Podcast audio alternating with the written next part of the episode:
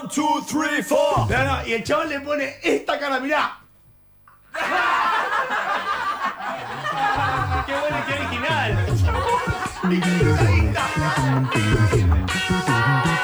Infernet. Kingston. Ay, si lo pudieses ver.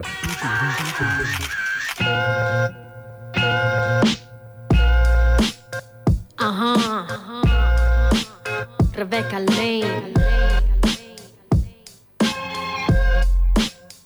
Wow. Ah.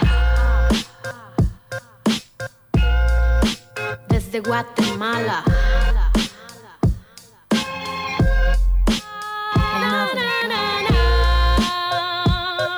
Suena de esta forma Infernet porque es el momento de Romina Cultura y sus feminismos para principiantes. Hola Romina Cultura. Aplauso para Roma. Un aplauso para Romy.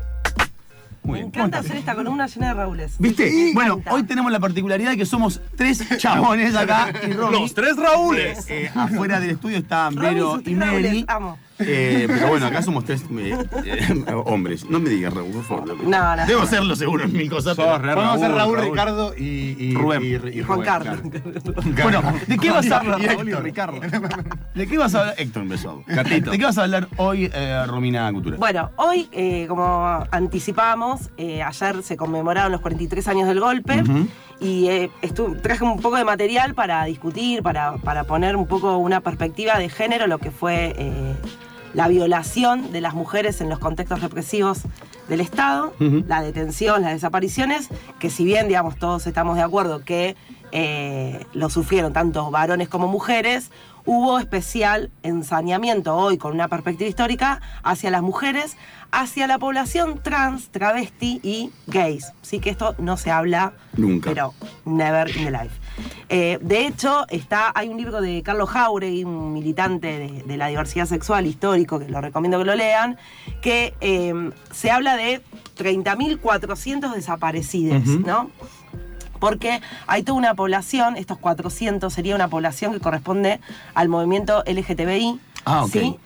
Eh, ¿Por qué traemos esto? Porque en ese momento, digamos, en las organizaciones guerrilleras, tantos montoneros, ERB, digamos, y todas las organizaciones que, que- que se armaron frente a la dictadura, estamos hablando de organizaciones heteronormativas, pero a full, donde la disidencia sexual y el gay, el la traba, lo que fuera, no, no decían soy puto y guerrillero, Claro. ¿no? Sino que estaba este, muy vedado. Y lo que van a decir estos compañeros, un poco haciendo memoria eh, y tra- trayendo a estos compañeros de, de esta comunidad, es, vos no sabías si te detenían por puto o por peroncho o por guerrillero, digamos, y cuando eso salía a la luz, que eras gay o que eras, bueno, si eras travesti, digamos, había algo ahí que, que se manifestaba más visiblemente, había un especial ensañamiento. Claro, claro. eh, y que ya, digamos, el- la represión, el castigo, la tortura, la, la detención, tenía, digamos, dobles perspectivas. Te- sos, sos puto y encima sos, sos subversivo. Claro.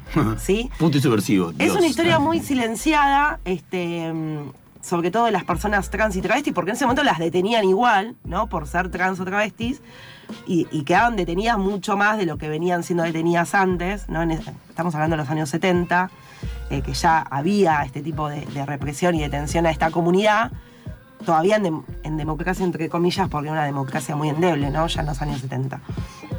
Y eh, esta comunidad lo que dice son 30.400 desaparecidos. O sea, ellos estiman, la CONADEP dice que, que Ca- Carlos Jauregui habla de esto, eh, que se eh, habla de 400 desaparecidos de la comunidad LGTBI. Está bueno hacer memoria, digamos, está bueno ponerle luz, eh, visibilizar que en esas organizaciones, como repito, eran heteronormativas, ¿no? Y no, un compañero no decía decía gay y estoy en la lucha armada. Era muy difícil. De hecho, en los 70 irrumpe en la escena política de ese momento el Frente, eh, quiero decir bien el nombre, perdón, ¿eh? No, por favor, chequealo. Eh, el Frente, ¿Ya estamos? un segundo, ¿eh? Volvimos. El Frente, eh, ay, ¿dónde están, malditos? Bueno, el Frente de Liberación eh, Homosexual, eh, el Frente de Liberación Homosexual Nacional. Frente de Liberación Homosexual, exacto, ahí está. Entran a los codazos a la plaza, digamos, irrumpe este frente que obviamente nadie se quería pegar, era como... Claro. no so- había una canción de ese momento que la quiero decir, dice, no somos putos, no somos faloperos, somos soldados de FARC y montoneros. queda clarísimo que, eh, que no había chance de, de manifestar. Entonces Nada. los compañeros que caían detenidos o desaparecidos, este, muchos, digamos, después van a contar que, bueno, eran gays y que además sufrían tormentos y vejaciones por su condición sexual, ¿no? Y su identidad sexual. Por su elección. Exacto. Pero bueno, está bueno traer a la luz esto que ayer, de hecho, en la marcha, si fueron, había muchas organizaciones LGTBI, lesbianas, putos, ¿no? los putos peronistas, digamos, que eh, empiezan un poquito a, eh, a mostrar eh, qué pasó también en la dictadura con esta comunidad. Los veo muy serios. No, no, porque sí, sí, atentos. sí, sí, claro. Eh, bueno, y un poco lo que quería también charlar en esta columna es que las mujeres detenidas, las mujeres desaparecidas, las mujeres guerrilleras en ese contexto político, eh, cuando son detenidas, eh, las torturas y es vejaciones. Tienen un ensañamiento. Después, yo traje un libro acá que después, si quieren, lo subimos la foto, que es un libro que se llama Putas y Guerrilleras, que es de Miriam Lewin y Olga Warnat. Eh, Miriam Lewin fue eh, sobreviviente de la ESMA. Eh, son periodistas ambas dos. Olga no estuvo detenida, pero sí fue eh, una militante en ese momento. Y van a contar, todos, relata, recoge muchos testimonios de mujeres que sobrevivieron a estos campos de concentración y van a relatar las vejaciones y sufrimientos que sufrieron por ser mujeres. No nos olvidemos que eh, eh, hubo un plan sistemático de apropiación de niños, Claro, ¿no? claro. Entonces eran mujeres embarazadas que daban a luz en condiciones de tortura, no solo les sacaban a sus niñas, sino que les hacían limpiar muchas veces la sala de tortura, digamos. Bueno, En, bueno, en en- lo- en en los lugares Nunca Más hay un montón de relatos muy puntuales y, y crudos. Sí, y... yo recomiendo este libro que para mí es el nunca más de las mujeres. ¿no? a- Eh, lo podemos mostrar sí, ahí en vivo. Putas y guerrilleras. Este, un libro fuerte, para mí es el nunca más de las mujeres. Y lo que. Dos cosas las que quiero hacer hincapié eh, para hablar de, de esto es. Las mujeres detenidas, muchas que eran este, cuadros políticos muy importantes, ahora vamos a hablar de una de ellas en, en particular, cuando los torturadores las llevaban detenidas, era, estaba no solo porque eran mujeres y eran subversivas y guerrilleras, sino que eran mujeres que violaban el Claro. mandato patriarcal. Claro, claro. Que no era la mujer que se quedaba en su casa eh, cuidando a sus hijos, sino Claro. que rompen el mandato patri- patriarcal de lo doméstico, salen a la vía pública, salen a la vía política, se calzan las armas y se hacen guerrilleras y luchan por la liberación de la patria. Eh, esto a los represores, a los genocidas, a los dictadores, les rompe los esquemas. Por un lado, las, las odian y las detestan y por otro lado les atraen profundamente. Hay muchos relatos, muchos casos de las mujeres que van a decir que los tipos se van a acercar a ellas como especímenes raros, sus torturadores, y hablar de política, de tratar, digamos, de... De rehabilitarlas. De rehabilitarlas, No. ¿sí? Exacto, de rehabilitarlas, pero digamos, con una, una fuerte contradicción, ¿no? Como de desprecio, de tortura y a la vez de atracción Claro. sexual y, y atracción de, digamos, de esta mujer que, que se revela, ¿no? Una rebelde. Bueno, va a haber muchos casos de estos. Hay, hay algo eh, muy fuerte que va a pasar, sobre todo con eh, las que ocupaban roles centrales en las organizaciones como Montoneros y ERP, que después de la tortura las llevaban a los boliches, como Mau Mau, que era un boliche eh, muy conocido de la época, y después, digamos, de una sesión de torturas, esas mujeres eran sacadas de- de- del centro clandestino y llevadas a comer afuera. Y, digamos, como parte de la tortura estamos Claro, hablando, porque total. no podemos pensar que eso era. ¿Qué van a decir las mujeres en este sentido? Van a decir, muchos después las condenaron, porque decían que esas mujeres traicionaban o por un poco de libertad o ver sus familiares o, Claro, o que no las torturaran, eran eh, se enamoraban de, de- Las putas de las los putas, milicos, las putas de los milicos, gozaban de privilegios. Digamos, nadie dentro de un campo de concentración No, puede decir favor. que elige con libertad. Digamos, es increíble. Miriam Lewin se va a sentar en un, en un programa de Mirta Legrand. eh, en, una- un, en un 24 de marzo, creo que es el del 2005, cuando se recupera la ex ESMA, eh, Néstor Kirchner eh, recupera la ex ESMA. Eh, Mirta Legrand la entrevista a Miriam Lewin, ella lo cuenta en el libro, y le da a entender como que, le- digamos, como que consentía ese tipo de relaciones por Claro. fuera del centro clandestino, ¿no? Entonces la mina le va a decir, pero ¿cómo voy a consentir si estoy totalmente despojada de mis derechos? Claro. Digamos, esos tipos deciden si yo respiro, si yo como, si voy a ver a mi familia, si me voy a poder bañar, si me voy a poder poner una toallita cuando esté menstruando. Es el dueño de mi vida y el aire el que respiro. O sea, no hay ningún tipo de consentimiento, ¿no? Como me sacan como un trofeo, eh, me sacan a bailar y después vuelvo a estar eh, detenida.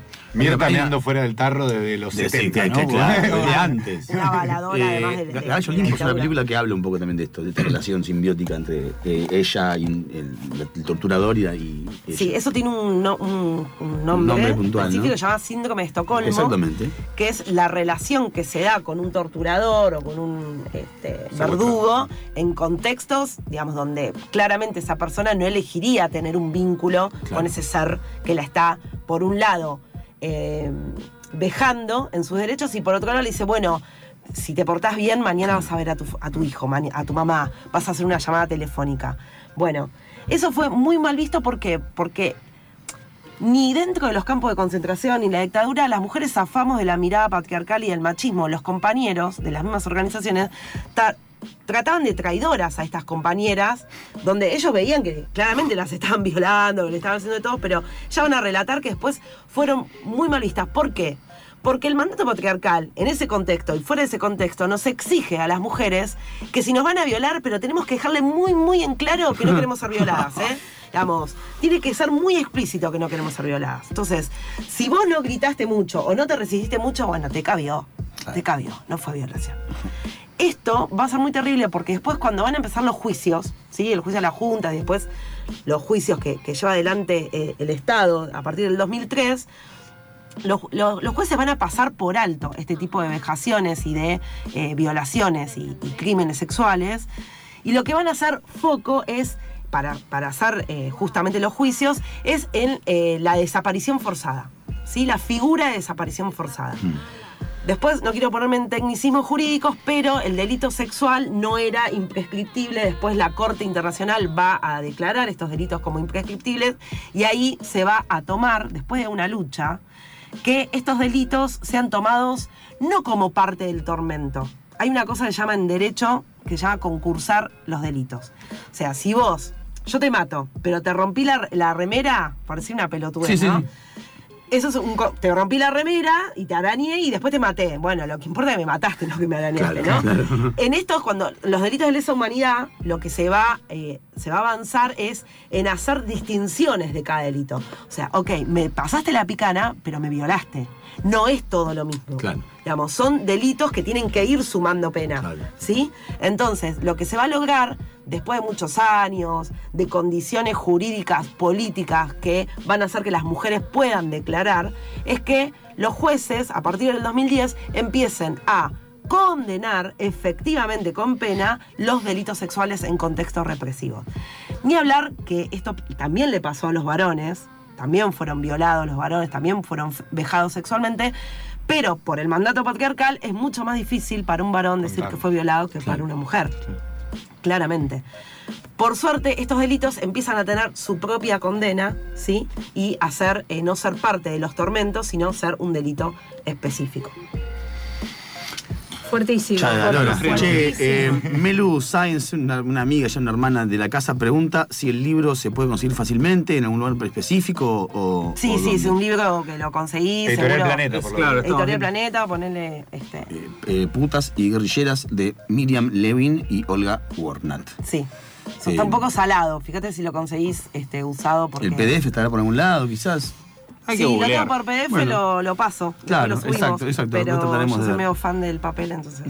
Puedo agregarte, Romy, Sí. que en el último libro de Mariana Carvajal, que relata, bueno, junto a un montón de testimonios de sus años de investigación y de entrevista a diferentes mujeres, travestis, trans, Sí. eh, habla de un montón de violencias y está incluido el testimonio de Miriam Lewin, Ajá. eh, que un poquitito resume todo esto que vos estabas comentando sobre les- digamos las, las- los encuentros que había en el campo de concentración, también cuál era la relación que tenían con la militancia en esa época ellas como mujeres, cuál era su lugar en la militancia entre compañeros también, qué Bien. cosas se les exigía, tipo en qué lugar caían como mujeres militantes en relación a la maternidad y demás, y está buenísimo. Es un testimonio corto, mucho más corto que el libro este que está espectacular pero la verdad es que lo describe con un terror que eh, es bastante... Sí, me diste pie a una cosa que no me quería olvidar, que es que en ese momento las organizaciones políticas de los 70, tanto Montoneros como ER, FAR, bueno, hay miles, digamos, vamos a hablar de, la- de las principales. No había militancia feminista en esas organizaciones, todo lo contrario, digamos. Cuando hay una experiencia en Montoneros, que es la agrupación Evita, que Cora Grammatic, otra autora que recomiendo, va a pasar una recopilación de eh, la experiencia de las mujeres en las organizaciones guerrilleras.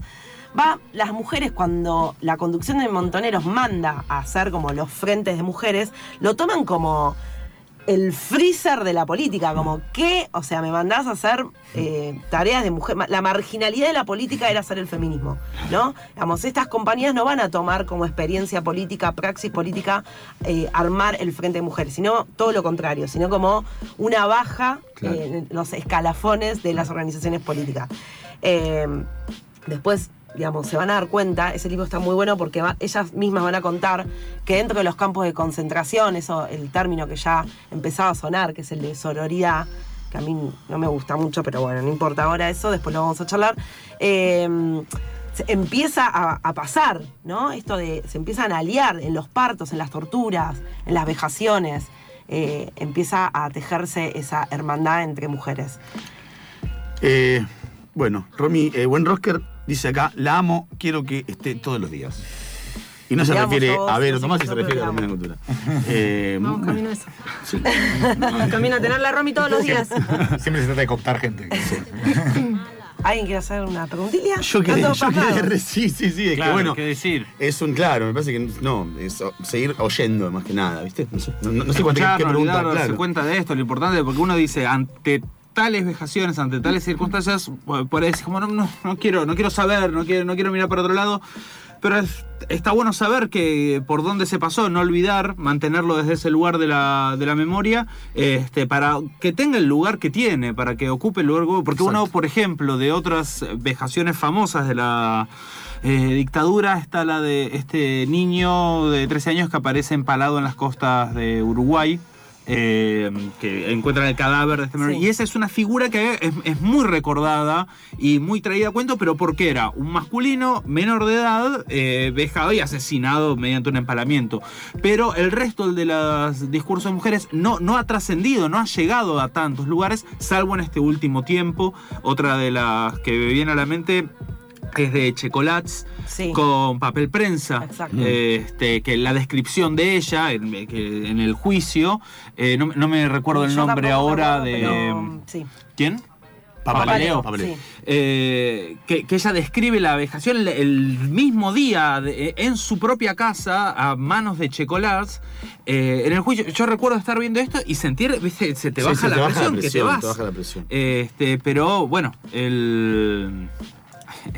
Eh, eh, es tan zarpado lo que pasó que hay veces que cuando uno habla de memoria o dice tortura, ya queda lavada la palabra. Exactamente, Dice, exactamente. ah, sí, torturas, pero no tenés. Eh, elegís despegarte Sí. de lo que realmente Por, significa. por eso, por eso, por eso no, no porque sea un- un- una lectura divertida, sino porque data de esta eh, veracidad y de esta importancia de, de los hechos que es el nunca más, lo vuelvo a repetir, que Sí. es, sí, es muy fuerte leerlo, pero no viene, no viene mal. No, viene no, mal no, leerlo no. porque uno te- como que esto, se deslava la palabra tortura, se, se- se le da la importancia real que tiene. Hay una oyente que no podría decir el nombre porque es tipo rmbcorta.std. ¿Cómo se pronuncia? Ah, la pelota. Es una organización. que, es una- que dice que siga hablando, es un placer esta chica. Ah, Romy. Lo que romperla. Me emociono, que romperla. Gracias. Bueno, yo para, para cerrar eh, quería recordar a una de las compañeras eh, desapa- desaparecida, Romina detenida desaparecida, que fue eh, Norma Arrostito. No sé si alguien la sintió alguna vez. Eh, No, su no, nombre clandestino era La Gaby. Hay una película que hace Mm. Julieta Díaz. La película es malísima, pero bueno, si quieren véanla. Que recuerda a La Gaby. Eh, la Gaby fue eh, un cuadro político, conducción de la organización Montoneros, una de la única mujer en la conducción de Montoneros que va a formar parte del comando que secuestra y eh, asesina a Aramburu, el ideólogo y bueno, y el que hizo la revolución Sí. libertadora y derroca a Naperón en el 55. El comando que secuestra a Aramburu va a estar la Gaby a Valmedina, otros eh, compañeros de la organización Montoneros, y eh, secuestran y ejecutan eh, a Aramburu, hacen como un tribunal popular este, y lo ejecutan. Eh, Gaby, por supuesto, va a pasar a la clandestinidad con, con este nombre, es Norma Rostito, y era, digamos, la- una de las más buscadas, no solo porque era la- una de las líderes de Montoneros, sino porque era mujer. ¿no? Claro, está claro. clarísimo. Clarísimo. Y empieza a ser un trofeo de guerra eh, secuestrar a la Gaby. Bueno, finalmente eh, la, la detienen, la secuestran, va a parar a la ex ESMA, estuvo detenida, y todos los testimonios que, que- que van a aparecer van a decir que a la Gaby la tenían engrilletada y la hacían pasear ¿Qué- todo el tiempo. Eh, con grilletes en los Ah, pies. Bien. ¿sí? La paseaban como un trofeo este, dentro del campo de concentración, en este caso la exesma, como decía antes. Eh, y los tipos se volvían locos porque querían hablar con, con la Gaby. O sea, porque era un cuadro de la puta madre en ese momento. Y como contaba antes, digamos, que rompió todos los esquemas. Y además fue la compañera de Aval Medina, este, otro cuadro político de la organización Montoneros de la Conducción. Bueno, Gaby este, va a ser recordada por su resistencia. Ella no puede tomar. Recuerden que todos los militantes políticos en ese momento iban con una pastilla de cianuro. Porque era Sí. preferible Sí, ya, morir que ya en- sí. entrar. Este, Sí, sí. esto está, pasa en toda en América Latina, digamos, no está mal recordarlo porque alguien no lo sabe. Este, este contexto, esta- estas dictaduras eh, pasan simultáneamente en varios países de América Latina y esta era una práctica, digamos, de todos los militantes políticos en ese momento, ir con su pastillita de cianuro. La Gaby no se la puede tomar, cae detenida, eh, bueno, va a la exesma, como les decía, y eh, va a ser como un trofeo. Entonces, eh, ¿qué pasa? La Gaby lo que va a ser recordada por todas sus compañeras con las que ella estuvo detenida es por algo que ella decía todo el tiempo, que era, yo soy Norma Arrostito, yo no colaboro, yo no traiciono, soy la jefa del de, ejército del pueblo Montoneros y es toda la información que les voy a brindar. Así pasó la Gaby por la exesma. Qué valentía, y, eh, valentía. Fue asesinada por eh, una inyección que le ponen, que ellos van a, van a hacer todo un circo que no, que se les murió, que se les murió, y en realidad la, la matan y hacen desaparecer su cuerpo, nunca fueron encontrados los restos eh, de Norma Rostito, y bueno, quería recordarla a, a la compañía Norma Rostito por su valentía. y, y bueno, y como tantas otras compañías, ¿no? Pero ella fue un ícono de ser mujer, ser cuadro político y guerrillera en la dictadura. Clarísimo, hermoso, eh, no lo que sucedió, hermoso lo que has contado, de la forma que lo has contado. Feminismos para principiantes es la columna de los lunes de Infernet a cargo de Romina Cultura. Eh, te agradecemos mucho y ya quiero ser el lunes de vuelta. Eh, el, el nombre de la de oyente duda. impronunciable es Romina y dice grande tu calla. Ah. O sea que te banca a mil y Gracias. eso. Ya empieza a cotizar a llamarse Romina. ¿Qué edad Claro, tenía? ya empieza ¿Qué edad tenía? Eh, 24, 25 La tenía. Gaby, 24, 25 años. Qué chiquito, no se puede creer. Estamos hablando que ese era el promedio de edad de Sí, la sí, sí, de sí, sí. Bueno, Romy, entonces el lunes que viene volvemos a encontrarnos. Por supuesto. ¿Tenés idea? No. Nah. No, pero ¿en qué veniste? ¿Has idea que venís? Ah, en Bondi, No, bueno, no, perfecto. venir, vengo, no sé. Algo para los Raúles. Algo para Raúl. Sí, sí, sigue, sigue el para adiestramiento de Raúl. Eh, adoctrinamiento de Raúl. Adoctrinamiento de Raúles. eh, ¿Saben qué? No se vaya, no te vayas de ahí que falta todavía como media hora de programa. ¿A dónde te vas a ir? ¿A dónde? ¿Paco? ¿A cómo? Inferno.